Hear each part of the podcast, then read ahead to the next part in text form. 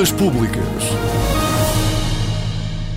Viva! Damos aqui início a mais um Dúvidas Públicas, a entrevista de economia na Renascença, que também pode ser ouvida a qualquer hora em podcast e em rr.pt.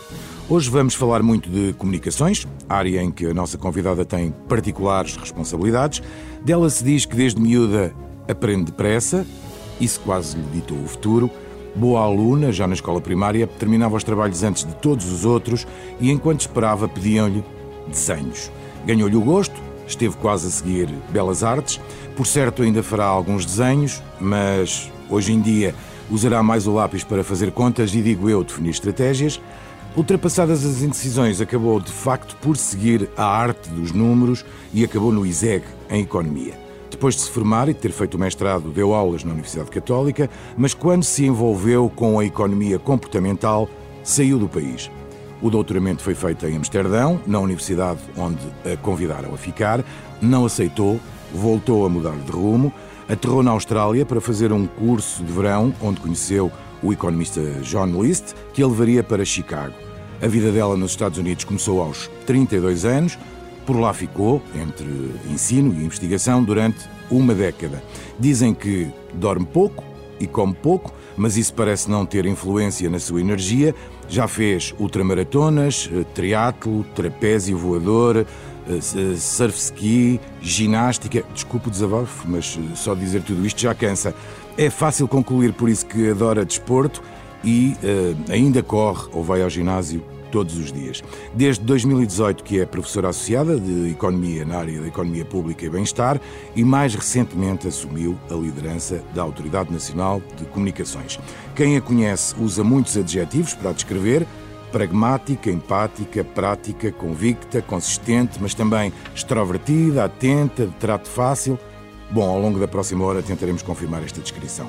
Sandra Maximiano, desde 15 de dezembro, a presidente da NACOM, é a convidada de hoje do Dúvidas Públicas.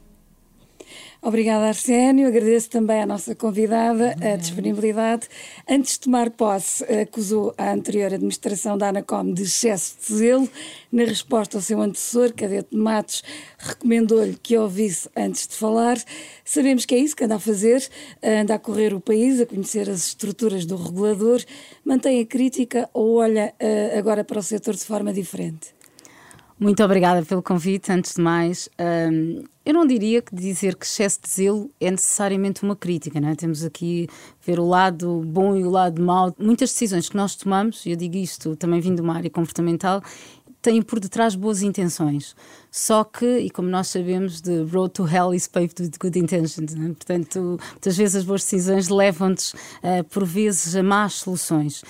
E penso que é um pouco isso uh, quando eu queria aqui referir a questão do excesso de zelo. E eu percebo que um regulador que tem que ser extremamente independente e sem pôr em causa essa independência e que temos de ter muito cuidado na interação com todos os stakeholders que estão envolvidos no setor, e nomeadamente falamos uh, das operadoras, uh, falamos também com o governo, uh, falamos com os consumidores e temos que ter muito cuidado com, com o facto de podermos ser influenciados por determinados grupos de interesse que depois uh, lá, prejudicam o nosso campo de atuação. E nós somos humanos.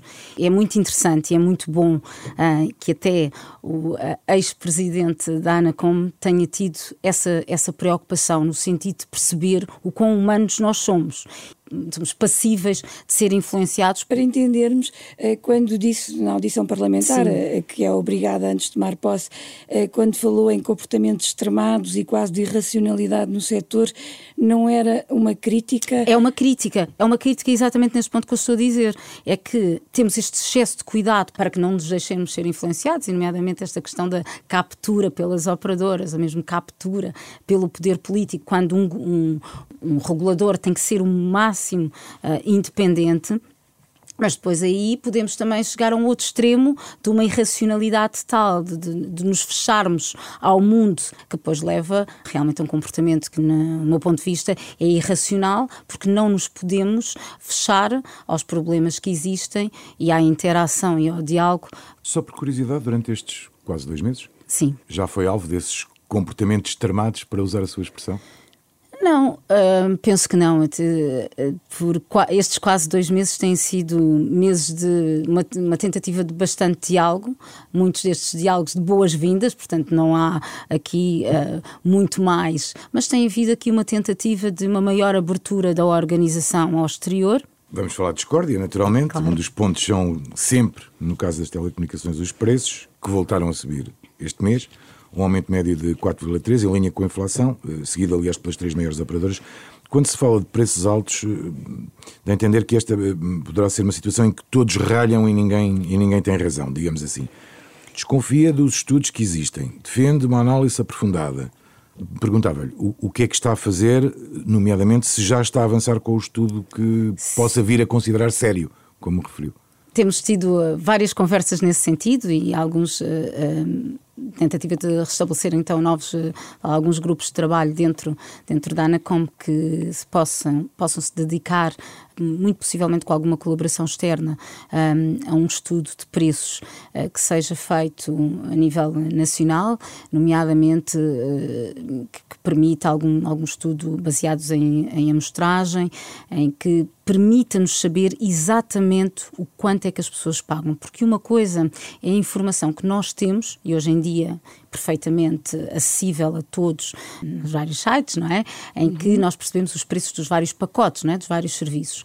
E sabemos que isso é o que nós pagamos, eh, com algumas, por vezes, também alterações no início dos nossos contratos e que, e que, pode nem ser bem assim, porque se a pessoa tiver a capacidade de negociar logo no começo do contrato, pode ter preços uh, diferentes. Normalmente no começo ou no fim, não é? é no começo ou no fim. depois da, sim, depois da fidelização também se pode renegociar. E a partir daí há uma perda, vá lá, de, de sabermos o que efetivamente as pessoas pagam. Eu acho que existe uma preocupação, e deve haver uma preocupação grande do regulador, perceber se, por exemplo, estes preços são mais altos no interior ou nas grandes cidades, por exemplo, não apenas porque temos mais oferta nos grandes centros urbanos, mas porque, por exemplo, pessoas vá lá com uma menor educação formal, um, de meios mais rurais, têm menor ou maior capacidade negocial.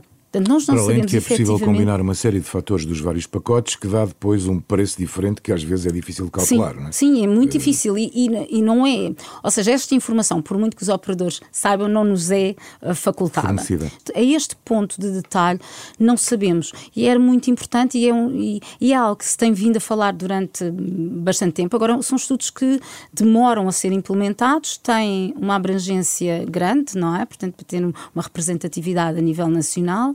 Tem uma ah, expectativa de, de, de, ter os primeiros resultados, digamos, fiáveis ainda este não, ano? Ainda, ainda? Não acredito que este ano ainda, mas, uh, mas espero que seja algo para, para o próximo ano que consigamos fazer. Para o próximo para ter ano realizar, ah, já ter pronto, resultados. Ter resultados. Para fazer um bom estudo que nos permita ter a melhor informação possível, nós temos que trabalhar anteriormente nas questões que nós queremos e envolver os parceiros nisso? E envolver parceiros nisso. E com base nesse estudo, acha que vai ser possível tomar decisões, nomeadamente na relação de, de, das operadoras com os seus clientes? Para um regulador, um estudo destes é muito importante, dizer assim, porque, em particular no mercado das telecomunicações, nós temos sempre o lado da oferta e o lado da procura, não é? Nós intervimos, que é do lado da oferta, se bem que a nossa intervenção do lado da oferta nos mercados retalhistas, ah, ou seja, ao nível do preço, é mínima, não, não, não podemos, dizer, teoricamente podemos, mas não, ah, não se vai controlar preços, ah, a não ser que houvesse uma empresa que fosse monopolista no mercado hum. e por uma razão muito extremada, portanto, no mercado mercado livre não existe esse controle direto de preços. Existe depois o controle no mercado mais grossista, não é? do acesso à fibra, no acesso a infraestruturas e também depois na, na, vá lá, no potenciar a concorrência, a entrada de mais empresas no mercado. Portanto, isso, essa parte nos permite uh, ter preços mais competitivos, mas depois há aqui a parte da procura, que tem a ver exatamente com a informação, com, com a educação que os consumidores têm, que a capacidade negocial dos consumidores é muito importante. E a Ana, como tem aqui um papel um, nesta literacia, vá lá, nas Sim. telecomunicações, que é extremamente importante. E nós precisamos de saber também de uma forma mais detalhada onde é que precisamos de agir ou de intervir mais. Por exemplo, a ANACOM deve ou não definir procedimentos obrigatórios uh, para as operadoras sempre que mexem ou alteram os preços, como pediu agora uh, há pouco tempo, recentemente, a DECO. Isto porque, por exemplo, agora nesta última alteração tarifária, uh, temos uma operadora, a MEL, que disse apenas que ia alterar os preços, mas não disse em quanto. Há aqui duas, dois aspectos que eu acho essenciais. A intervenção direta nos preços, como eu lhe disse, em termos teóricos, hipoteticamente, era possível uh, fazer, mas não é de todo desejável no mercado que, se, que, é livre, eficiente, que se espera que seja eficiente, que tenha mais do que um operador, portanto, e, e temos, e felizmente havemos aí de ter mais um no mercado. Portanto, Já lá vamos. Portanto, essa intervenção, aliás, porque uma intervenção a esse nível depois seria vetada pela Comissão Europeia, portanto não... Não estamos se... a falar dos valores. Portanto, não estamos aí a falar dos valores. Agora, dos procedimentos, sim, Claro que sim, porque aí tem a ver com transparência, tem a ver com comportamentos que têm influência depois na, na, no comportamento do consumidor e nas opções de escolha do consumidor, e aí a Anacom tem um papel fundamental. Deixe-me perguntar-lhe, por exemplo, um contrato fechado por dois anos, uh, uh, com fidelização de dois anos, uh, que o operador possa aumentar os preços a meio, por exemplo, ou que anuncie alterações ao preço sem dizer quanto vai aumentar, que era o caso que a Sandra... Aqui o regulador, Aqui o regulador intervém, atuar. claro. E é daí muitas das queixas que temos, vai e tem atuado. Portanto, e neste caso concreto, o que é que podemos esperar da Anacom? Uma intervenção também nesse sentido, porque quer dizer, se existe aqui uma opacidade face ao que são os novos preços ou, ou, ou dessas, essa tabela de preços, aí é óbvio que está no, no campo de intervenção na, do regulador. Portanto, tudo o que seja uma maior transparência, uma maior informação para o consumidor, está no campo de atuação de, do regulador. A alteração de preços a meio, por exemplo, uh, de um, ainda dentro do período de fidelização, muitas vezes a, a, própria redefidelização a meio do processo. Portanto, tudo isso tem sido alvo, grande, par, grande parte das reclamações, Ana, como tem intervido. E essa intervenção pode passar por impedir ou limita-se a, por exemplo, multar quando há falhas, ou pode ter um caráter preventivo? Como é que ela pode ser? os várias, são? Pronto, várias. Uh, uh, portanto, aqui não, não existe uma compensação total direta na, na, questão dos consumidores, mas, mas várias, não é? Portanto, uh, pode aqui haver um, há processos de contraordenação, que podem resultar depois em, em, em coimas é? para os operadores, que vêm depois sempre com alguma, alguma imposição, uma obrigação na alteração uh, de algum comportamento, por vezes uma obrigação, outra vez uma recomendação sabendo que essa recomendação, que depois não for hum, levada a peito, terá consequentemente outros processos de contraordenação e, e novamente processos de coima, portanto. Só para clarificar, em relação a esta questão da alteração dos pressários, eh, sem informação total ao consumidor, eh, a meu pode ser hum, alvo de coimas? É um processo que tem que ser eh, juridicamente analisado, mas que vendo depois o que é que está, o que está na lei. Se, e se tiver em alguma ilegalidade, sim. Falamos há pouco de períodos de fidelização. Admite alterá-los, tornando-os mais curtos, naturalmente? Pronto. Eu acho que Ou há... eliminando-os, eventualmente? Pronto. A, a, a, questão da fidelização, eu acho que é muito mais. Um, lá, complexa e comportamental até do que, do que nós falamos. Eu não tenho esta visão de que, e há muitos estudos que o mostram, que não é necessariamente uma fidelização mais curta que faz com que as pessoas alterem de, de, operador. Nós temos que ter realmente razões para que as pessoas alterem de operador. E hoje, hoje em dia, uma das grandes queixas é que os preços são, acabam por ser muito semelhantes o que gostaríamos de ter eram mercados com preços mais diversificados, produtos mais diversificados, em que as pessoas realmente tivessem eh, esta noção de que podem escolher, que há escolha é, vá lá, a variável principal para que haja essa mobilidade, não é? Essa vontade de, uh, de mobilidade dos consumidores. Depois a questão das fidelizações é óbvio que estamos num mercado em que é necessário grandes investimentos e que esse período de fidelização permite aos operadores recuperar essa parte de investimento Esse é o argumento dos operadores. Dos operadores, que de certa forma, e se pensarmos em grandes ondas tecnológicas, pode fazer sentido em momentos em que existe um, um grande investimento numa nova tecnologia, isso depois vai se suavizando, portanto, não podemos ter uh, uma intervenção, vá lá, no, no, no, mercado de forma a castrar essa possibilidade de inovação tecnológica. Nós queremos que haja inovação tecnológica. Agora temos que ter aqui temos que ter aqui um equilíbrio em perceber uh, até onde é que se pode ir não é? para proteger ou para promover essa inovação tecnológica e até onde é que faz sentido um, que realmente períodos de fidelização, que haja realmente uma grande correlação entre longos períodos de fidelização, que não me parece, acho que não, não são um, certamente necessários longos períodos de fidelização Agora, o que era importante era também termos esta uh, consumidores mais informados. Uma das, uh, já, já sim, falou sim. Do, do, novo operador que vai surgir, os romenos da, da, Digi. Há uma grande expectativa sobre o impacto da, da introdução no mercado deste operador. Uh, o, o, seu antecessor já antecipava uma baixa de preços e, e inclusive, da redução do, dos prazos de fidelização.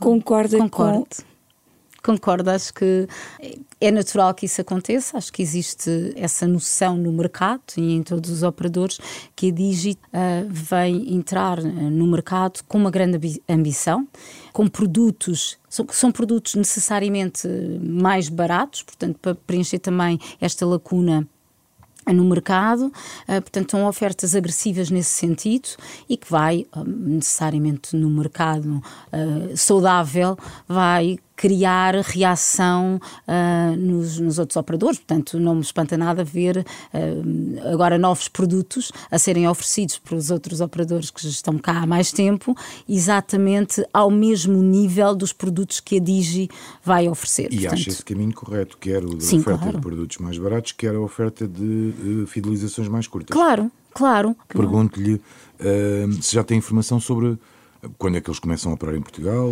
efetivamente, se já há um prazo, enfim, que indicações nos pode dar a esse nível? Na vontade da Digi, o mais rápido possível, portanto, ainda entrar este ano. Um, como utilizadores e consumidores devem, devem perceber, ainda, ainda ontem vi pessoas da Digi à, à minha porta, portanto eles estão por todo lado.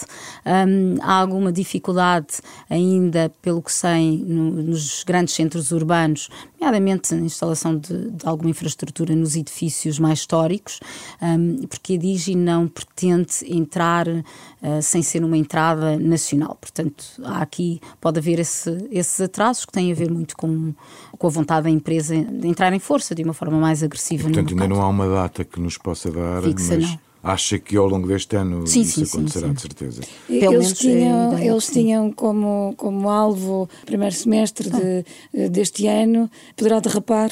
Eu não me parece, eu não tenho essa indicação e não tenho essa indicação da parte da empresa. Há alguns receios, exatamente, com algumas, eh, como disse, com a instalação de infraestrutura, e é uma empresa que se está a instalar muita infraestrutura própria, portanto fez aqui um grande investimento. E, também já tem um acordo com a Vodafone. Sim, portanto, uh, que também lhes vai pois, uh, também permitir na parte fixa, portanto, tem, tem aqui grandes. Uh, um, não, o, o, receio de não entrar, isso não existe, portanto, ou que não, que não abram atividade ou que não comecem. É certo que vai entrar, não, não, é, não, não é ainda seguro dar, dizer que é em junho ou em Sim, agosto ou não, Também não nos foi facultada essa informação, porque e, exatamente existe esta preocupação de, de, sobretudo nos grandes centros urbanos, que é sempre essa dificuldade em instalação de infraestrutura em, em, edifícios mais históricos. E apesar de ter chegado há pouco tempo ao cargo, temos que lhe fazer esta pergunta: há perspectivas de mais operadores, mais concorrência? Pronto, isto... Além da Digi, claro. O, o grande objetivo é que o mercado seja o mais concorrencial possível. Agora, isto é óbvio que o mercado das telecomunicações e nestas grandes infraestruturas que exigem muito investimento tecnológico não é um mercado que seja sustentável com 10, 15 operadores. Não é? E mesmo no mercado português é muito difícil pensarmos em 5, 6, 7 operadores. Portanto, não, não é. Um, a não ser que depois uh, alarguemos aqui para uma dimensão europeia, numa outra visão, numa perspectiva de mercado de telecomunicações europeu, será uma configuração diferente. Mas para o mercado nacional uh, para o nível de investimento que exige, não é, obviamente, rentável uh, ter muitas empresas. O que, nós, o que nós gostaríamos de ter é, pelo menos, mais uma grande empresa uh, que consiga ter força suficiente para competir com as empresas instaladas, que já vêm de causar além, uma grande disrupção no além mercado. Além da Digi ou está a falar da Digi? Eu estou a falar da Digi okay. neste caso, não é? Estou a falar aqui da Digi, nós não sabemos agora Uh, ainda o que vai uh, se suceder com, com a Novo, mas, mas eu diria no máximo cinco, cinco empresas já é difícil para o mercado português. Seria ideal, seria bom. É, uh, Difícil, é, sobretudo, para as próprias empresas é poderem rentabilizar o investimento Sim. que têm a fazer. Como fazemos também um bocadinho de serviço público e tendo a Presidente Ana como à nossa frente, que tipo de serviços é que a Digi poderá trazer? Idênticos aos que existem no mercado? Pode haver algum tipo de oferta diferente? Nós esperemos que a Digi cubra, digamos, aquela falta dos pacotes, pacotes com menos produtos, não é? Portanto, o standalone, ofertas standalone, ofertas que sejam uh, muitas vezes direcionadas também a públicos mais jovens. Uh, que não pretendem ter telefone fixo, uh, ter televisão, portanto, ter aqui uma, umas ofertas de uma forma mais customizada, não é? Portanto, a pessoa fazer também consoante as necessidades que tem e pagar realmente o que consome. O que hoje em dia, diga-se, é bastante uh, difícil É de, muito de difícil. Conseguir. Finalmente, ofertas sem telefone fixo. Vamos, uh, esperemos que isso, que isso aconteça. É também muito, é, isto é muito engraçado porque o que é que acontece hoje em dia que as empresas usam, usam uma grande estratégia que é o que nós chamamos em economia comportamental efeito disco. E, e, por isso é que eu acho que os reguladores devem estar cada vez mais atentos a estas questões comportamentais. É um efeito de atração. Muitas das vezes esta, esta noção que as pessoas têm, ah, mas pá, é, era mais caro, ou pagava ao menos o mesmo ter ou não ter telefone fixo. E que muitas das vezes aquele, aquele, essa oferta está lá que serve um efeito disco para que a pessoa seja canalizada para a oferta. De de outra forma, só serve para enganar o cliente serve Ou para atrair, pronto, serve, eu diria, diria que serve para atrair o cliente para, os, para o produto que se quer vender. Isto é uma estratégia que não é só utilizada nas telecomunicações. Não é ilegal, mas que nós temos que estar atentos. A cobertura 5G é um outro dos, dos desafios que tem pela frente. Qual é neste momento a percentagem de cobertura a, a, a nível nacional? com dados uh, de dois, uh, de, de, terceiro trimestre de 2023, uh, nós temos mais de 8.226 estações, distribuídas por, por a totalidade dos conselhos, portanto 308 conselhos. Se formos ao nível da freguesia, isto corresponde a cerca de 62% das freguesias. Portanto, uh, claro que ainda está além do que são uh, as metas de, uh, definidas, mas convém dizer que deste, destes 308 conselhos, 276 têm estações de base dos três grandes operadores. Portanto, a esse nível é uma boa cobertura e concorrencial uh, também. Se falarmos de fibra óptica, obviamente esses números descem substancialmente. Claro. É? Sim. A Anacom tem tido um papel importante, uh, nomeadamente uh, na imposição, vá lá, de, da utilização das infraestruturas, das grandes infraestruturas, condutas e postes da MEL para a utilização dos deu, outros aliás, operadores. seis meses recentemente, em vários municípios, deu seis meses para que a MEO partilhasse a sua rede de fibra ótica, se não estou em erro. Exatamente, porque uh, cerca de 402 freguesias que não tinham uh, acesso. Portanto, e, e, não foi suficiente impor a obrigatoriedade de acesso às condutas e aos postos, não é? Portanto, à infraestrutura, porque depois não houve um grande investimento em, em fibra ótica própria dos, dos operadores. Daí a necessidade de impor essa obrigação. Eh, já está fechada a exclusão dos equipamentos chineses da Huawei uh, na rede 5G ou as operadoras ainda podem vir a ser uh, compensadas? Isto é um dossiê fechado? Isso é um, é um dossiê uh, complexo que não é, portanto, não é uh, da decisão da ANACOM. Portanto, houve, houve uma deliberação e, uh, obviamente, as, as, op as, operadoras reagiram e reagem a essa deliberação, tentando aqui haver alguma margem de negociação no que respeita à, à substituição e aos prazos de substituição dos equipamentos, mas não mais há deliberação E o que temos hoje em cima da mesa é essa deliberação. E as empresas têm, obviamente, que cumprir o que está na deliberação, podendo aqui, como eu digo, haver uh, alguma, alguma margem, nomeadamente implementação da própria substituição. Mas é ainda uma, estão a uma... negociar com as empresas? Eu não diria que há aqui a questão da, da negociação. As empresas têm que apresentar esses planos eh, de substituição e nesse, e nesse processo. Que podem incluir custos. Que incluem necessariamente custos. Uh, obviamente, se nós dizermos uma substituição que é feita num ano, tem um custo diferente do que uma substituição que é feita há dois anos ou três anos, não é? Se for 100% dos equipamentos, tem um custo, se for 50% dos equipamentos, tem outro então, custo. Então, faço a pergunta de outra forma: quem vai pagar esses custos? Portanto, essa é uma questão que, que não posso ah, responder. É óbvio que, que vão ser, que vai ser, que, que as empresas vão uh, muito provavelmente pôr isso sobre a mesa, não é? Uh, quem é que vai pagar, uh, quem é que vai pagar esses custos e que é, uma, é uma questão que o governo depois terá que, que, resolver, não é? E já há valores, é, desculpa, não. Pois é um processo que ainda decorre, que decorre e que é que está fora da, do âmbito da Anacom. E concorda com a exclusão dos equipamentos da Huawei? Temos aqui dois pontos uh, que, que, sobre a mesa que são muito importantes, não é? Enquanto regulador, obviamente, nós temos preocupações de criar um mercado mais eficiente, mais competitivo, com empresas, quer ao nível retalhista, quer ao nível grossista, com maior capacidade tecnológica, com maior qualidade de serviços. Portanto, sem dúvida que quantas mais empresas existirem no mercado e que, e que prestem esses serviços melhor, temos outras questões que são acima destas questões e que são questões ao nível da segurança nacional. Hoje, cada vez mais, as questões de segurança não podem ser eh, deixadas sem a atenção devida que tem que, que tem que ser recebida. É que sem um mercado seguro não temos, ou se temos um mercado muito inseguro, no limite temos não ter um mercado. Portanto, é como eu disse, eh, são questões que hoje em dia, cada vez mais, não tenho dúvidas que são eh, mesmo em pequenos países, da máxima importância.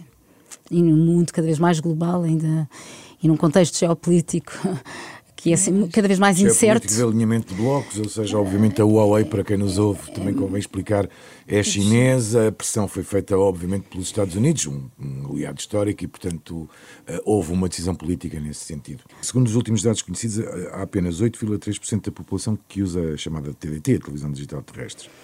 A MEO renovou a licença por mais sete, sete anos. anos. A TDT, sim, sobretudo para quem tem, diria, menos rendimento, pode ser uma opção aos serviços eh, pagos de televisão? É certamente uma opção. Ela é, uh, hoje em dia, diremos, se calhar, uh, na sua maioria utilizada por pessoas com mais baixo rendimento e também com menos literacia digital digamos assim, não é? Porque há aqui uma correlação entre, lá, ainda usar só a TDT e a literacia digital, sobretudo pessoas que também não têm uh, esse hábito ou este uso da internet. Agora, a TDT é um produto que eu acho que pode ser e deve ser uh, interessante, mesmo hoje em dia, para quem só queira ter internet móvel uh, mesmo só internet móvel, é mesmo internet fixa, mas apenas só internet e depois ter acesso a canais uh, abertos. O que acontece é que nós temos uma oferta que é pobre, não é? comparativamente. Sim. Uh, comparativamente a outros, a outros países. No que à qualidade diz respeito. No, no número de canais, e diversidade. diversidade e, portanto... Uh... Entre a descontinuidade ou a opção de, de melhorar o serviço TDT, prefere melhorar o serviço TDT? Eu acho que preferi melhorar o serviço TDT com uma melhor oferta de serviço TDT e que a pessoa pudesse fazer essa combinação, não é? Portanto, tivesse essa opção em que tinha eh, televisão com uma boa oferta um, em canal aberto, com depois pacotes uh, standalone de internet. E, portanto, a TDT não, não pode não ser apenas dirigida a pessoas com baixa literacia digital e com fraca capacidade económica. Podemos, podemos uh, falar de outras preferências, nomeadamente pessoas mais jovens, em que eu acho que era, eh, era uma opção interessante. Que até não perdem, uh, entre aspas, tanto tempo uh, à frente da televisão. Sim, ou que, vem, ou que vem, nomeadamente, outros uh, consomem outros produtos através de outras plataformas. Uhum. Certo. Uh, a Anacom regula também o serviço postal, onde praticamente não existe concorrência. Uh, na hora de saída, João Carreiro Matos lamentou não ter conseguido inverter a degradação do serviço postal. Qual é a sua solução, pergunto? Bem, o, o, o serviço postal e, e, todos nós sabemos, não é? Uh, sofre por inerência de, da grande evolução tecnológica que aconteceu ao nível do digital. Portanto, hoje em dia uh, temos uh, um uso do serviço postal da forma como o fazíamos há uma série de anos atrás, que, que, não vai acontecer e não há volta a dar. Há aqui dois aspectos importantes no que respeita à questão das encomendas. Não é uh, tão problemático, existe, devido ao comércio eletrónico, vai lá uma expansão até de, desses serviços. No que respeita, nomeadamente, o Serviço Universal e o, o, o nosso correio de cartas, não é? Um, tem havido, não digo necessariamente, mas infelizmente exemplo, degradação e nós temos, e a Ana, como tem, tem vindo a sugerir, indicadores de qualidade que são, de certa forma, exigentes. Exemplo, disse, disse, disse isso, isso publicamente, que acho que os indicadores de qualidade ao CTT são exigentes, dado o contexto uh, uh, difícil que o setor postal, nomeadamente este setor mais tradicional, uh, tem, mas de que, por outro lado, é, é, a única forma que nós temos também de poder garantir realmente essa qualidade. E é, e é preciso não esquecer que há pessoas para as quais, não é, em determinadas zonas do país, o serviço postal é essencial. é essencial. Portanto, não há aí uma outra alternativa e uh, nesses locais uma carta para uma consulta médica não pode chegar uh, três dias depois da consulta ser uh, realizada, não é? E isso eh, é uma preocupação muito grande e hum, em que, obviamente, a imposição destes indicadores de qualidade, e nomeadamente acionar todos os, os, mecanismos de compensação caso os indicadores de qualidade não sejam alcançados, é extremamente importante. A privatização uh, foi uma boa solução? Privatizar o CTT? Eu não diria que a privatização foi uma má, uh, uma má solução. Não sei até que ponto nesta questão pensando assim, ter uma influência direta na empresa, se teria garantido este decréscimo uh, de, de, qualidade uh, que, que, tem vindo a ser reportado. Acho que é uma avaliação que que exige mais que, ser feita com maior cuidado. Um, é muito difícil neste assunto porque nós não temos muito o contrafactual, não é? portanto, nós não sabemos o que é que teria acontecido uh, se, imaginemos, uh, os CTT não tivessem sido privatizados, ou não, porque o contexto mudou Mas também. Podemos olhar para os outros países da União Europeia ver o. E temos modelos muito diferentes em diferentes países. Eu acho que o que podemos fazer é não olhar só de uma forma genérica para todos os países, mas tentar perceber países é que se aproximam mais da nossa realidade, olhar para esses modelos e daí hum, tirar, se calhar, lições, mas lições que sejam uh, realmente mais úteis ou mais e já fez esse diretamente. Exercício? Não, ainda não fizemos esse exercício, mas é um exercício que, que não está excluído de ser feito, aliás.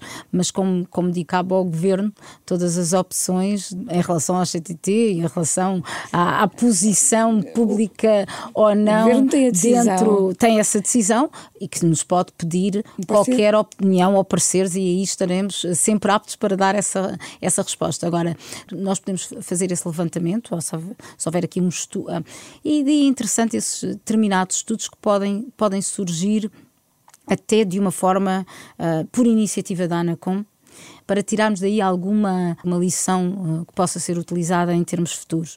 E admite esse, avançar com esse estudo, no caso do CTT, Quer dizer, agora temos este novo contrato, temos o contrato de concessão, temos estes indicadores que vão entrar em vigor para 2025, também temos uma altura em que os indicadores foram alterados, eh, portanto foi posto em consulta pública. No, portanto, eu acho que é preciso agora fazer uma reavaliação com os novos indicadores, o que é que vai acontecer. Eu acho que a partir daí, sim, seria. O setor postal tem que ser pensado e tem que ser pensado de uma forma mais estrutural pode levar a determinadas conclusões, que seja no sentido de sim, o Estado deve ter alguma participação ou não, ou, eh, ou mesmo de repensar de que forma é que o setor, o setor postal pode manter os níveis de qualidade. Já disse, por exemplo, que seriam talvez longos demais os contratos de concessão? O ideal, obviamente, era que tivéssemos mais concorrência. Portanto, nesse aspecto, É assim, um contrato deve ser longo QB, não é? Isto é como tudo, nós também não podemos ter contratos mensais, quando ninguém investe, a qualidade vai se deteriorar. Portanto, agora é, é natural que contratos de décadas que não permitem realmente essa concorrência. Portanto, seria sempre desejável que houvesse, mesmo no, no setor postal, mais concorrência. Eh, já teve tempo para olhar para as reclamações e queixas que chegam à Anacom? Quem é que são os mais visados? Um dos setores com maior número de reclamações. Agora estamos aqui a fazer um grande trabalho que tem a ver também com o próprio tratamento das reclamações, não é? Porque hoje em dia, com a inteligência artificial, queremos também inovar no próprio tratamento das reclamações. Portanto, logo aí é uma, é uma grande preocupação que hoje está sobre a mesa. A ANACOM poder uh, tratar as reclamações de uma forma mais inteligente, mais rápida e, uh, e vá lá, uh, em maior número. Agora, as reclamações são portanto, questões tradicionais, não é? Portanto, como vimos, alterações de contrato também no período de fidelização, as quebras de serviço, muitas vezes com, com o serviço de internet fixa ou por exemplo, hoje em dia, com o novo operador a entrar em força no mercado, também há reclamações, nomeadamente hum, das pessoas entrarem nos edifícios, não é? E uh, vá lá, a, a morosidade, a morosidade que os operadores respondem às reclamações. Essa é uma preocupação muito grande e acho que aí, não que ainda tivesse tempo de o fazer em menos de dois meses, mas que acho que é um trabalho que, que a Anacom tem que fazer junto dos operadores, porque é realmente um problema e aqui acho que é um papel importante mas para a Anacom. que há uma boa quantidade de reclamações que seriam facilmente resolvidas se houvesse vontade? Eu acredito que sim. Não só mais facilmente dar resposta, como resolver efetivamente. Resolver efetivamente, sim. Muitas, hoje em dia, muitas das reclamações elas são, se calhar, até fáceis de resolver. Uh, há, há muitas das reclamações que são apenas queixas em que as pessoas depois percebem que se calhar se tiverem uma explicação de porque é que houve aquela interrupção de serviço, ou porque, ou porque houve um problema, ou que, ou que lhes vai ser dita uma data em que aquele problema pode ser resolvido, hum, eu acho que há um grande espaço de manobra para os operadores que, em, de, em deverem é, querer é de resolver. É uma questão de comunicação, mas que exige um investimento. E investimento em recursos humanos, portanto, é um setor que exige pessoas dentro da própria Anacom, é um setor, é? é? uma área que exige uh, o recrutamento de recursos humanos para tratar estas reclamações. Portanto, para os operadores é a mesma coisa. Portanto, e, é, e é óbvio que não é um, um setor, uma área atrativa do ponto de vista de investimento, mas que deve ser feita. Defendeu o diálogo na relação com as operadoras? Mas, entretanto, esta semana já anunciou quase 500 mil euros em coimas às principais operadoras por violarem o barramento de serviços de valor acrescentado. Sim. Eh, em que ponto é que fica o diálogo? Alguns por aqui. É assim, nós temos. Uh, são tantos os assuntos e nós temos tantas áreas em que, uh, nomeadamente esta questão, por exemplo, das reclamações, é uma, é uma questão que, eu, como eu falei, win-win, em que, em que eu acho que há aqui uma, uma grande oportunidade de resolver ou de falar, de dialogar e, e procurarmos uh, soluções que sejam, que sejam boas para o setor. Há as questões da segurança uh, que exigem também trabalho, trabalho conjunto. Para dar aqui um outro exemplo, hoje em dia, cada vez mais, há uma grande dificuldade de recrutar recursos especializados, não é? engenheiros qualificados. É um problema que os operadores têm, é um problema que a Anacom tem, é um problema que o país tem. Portanto, há problemas em que muitas das vezes esse diálogo permite-nos chegar a possíveis soluções em conjunto. Depois temos aqui questões necessariamente que têm a ver com obrigações um, legais que as empresas têm e que, se não forem cumpridas, vão haver contraordenações em específico, estas, a maior parte foram casos que reportaram a 2019, portanto, eh, que demoram o seu tempo. Já agora, eh, este tipo de operações depende de denúncias ou queixas? Como é que. Sim, depende de queixas. Muitas delas, sim, de, depende de queixas de, de utilizadores, nomeadamente aqui, aqui nestes casos, pessoas que queriam ter acesso a serviços de valor acrescentado de uma forma seletiva, mas que depois foi dado um acesso alargado, um, outros, no caso da Novo, que é diferente, que não foi dado sequer esse acesso a esse, a esse serviço, portanto, em grande parte são queixas que depois realmente têm consequências. E há mais casos deste género em investigação? tem havido cada vez menos as reclamações eh, relacionadas com o serviço de valor acrescentado. Nada como era antigamente, quando estes serviços não estavam barrados. Eh, defendeu no Parlamento um regulamento das reclamações. Exatamente. Isso é uma crítica ao atual sistema a que se baseia no livro de reclamações? Não, vejo aqui uma oportunidade win-win uh, em trabalhar exatamente o tempo que as empresas têm para dar resposta a uma, a uma determinada reclamação, é por exemplo um, um, dos pontos, mas é exatamente é, é, ver isto, é como é que nós podemos trabalhar... Regras de funcionamento. Sim. Portanto, um pouco mais nesse sentido. O, o Labour também criou um grupo de trabalho para criar um outro regulamento, desta vez contra práticas fraudulentas, enfim, burlas digitais, se lhe posso chamar assim, o que é que pretende exatamente? E, e já agora dê-me uma, dimensão, uma noção da dimensão deste tipo de, de situações. É, é muito frequente? Acontece Ultimamente tem-se ouvido falar, falar muito das, da questão de, até com números internacionais, outras, certo. mas também há outro, outro tipo de fraudes, né? pessoas que batem à porta e que se identificam como trabalhadores da Anacom. Existe, Portanto, cruza várias organizações, não é só a Anacom. É? Sim, a, a, da questão das burlas digitais, sim. Não é? Portanto, hoje em dia, hoje em dia estas próprias, eh, essas próprias chamadas em que qualquer organização pode estar por estar envolvida, sim. Portanto, é, uma, é obviamente uma preocupação e, é, e temos eh, temos recebido algumas queixas em relação a isso e há que, obviamente, dar vazão a elas, mas, mas é uma preocupação e também deixo aqui o alerta que as pessoas têm que fazer queixa às entidades competentes, nomeadamente hum,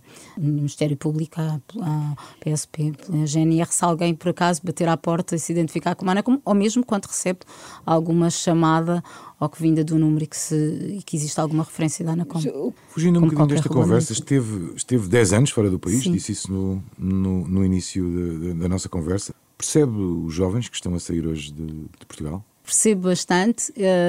eu acho que de uma forma bem mais intensa de quando eu saí. Eu saí, eu tive 17 anos fora no total.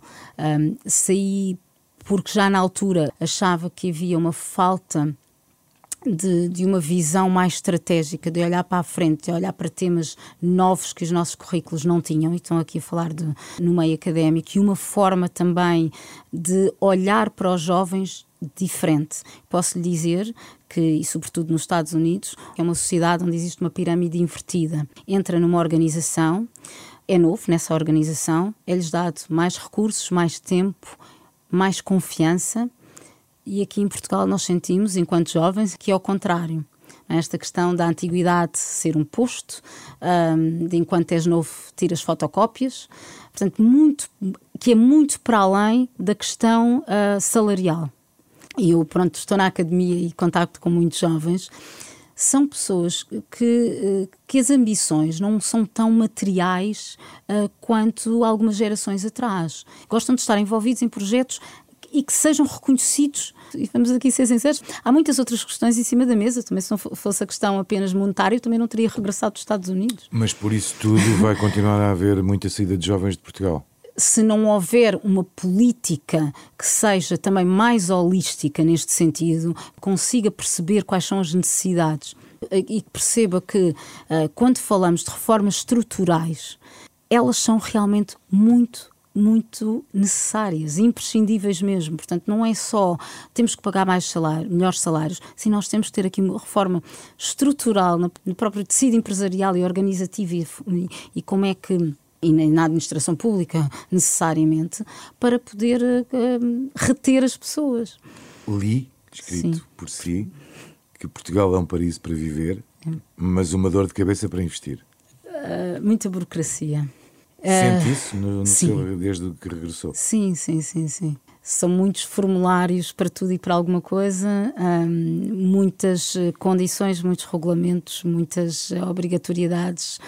E isso também ajuda depois a alimentar coisas que temos andado a falar nos últimos tempos e que na prática se traduzem depois em atos de corrupção. Como ou, ou alimenta a economia paralela. Ou alimenta a economia paralela, exato. Sim, acho que sem dúvida. Acho que hoje em dia é muito difícil vermos obra feita nos prazos em que tudo é exigido. Não significa que seja impossível. Exige é uma coisa muito importante e que também fracamente existe em Portugal, que é a capacidade de planeamento. nós temos que conseguir planear mais a médio e a longo prazo. É? Portanto, quando falamos planeamentos, concursos, nós sabemos que concursos públicos demoram imenso tempo. Esse planeamento tem que ser feito com um empenho que vai para além uh, de, um, de um governo.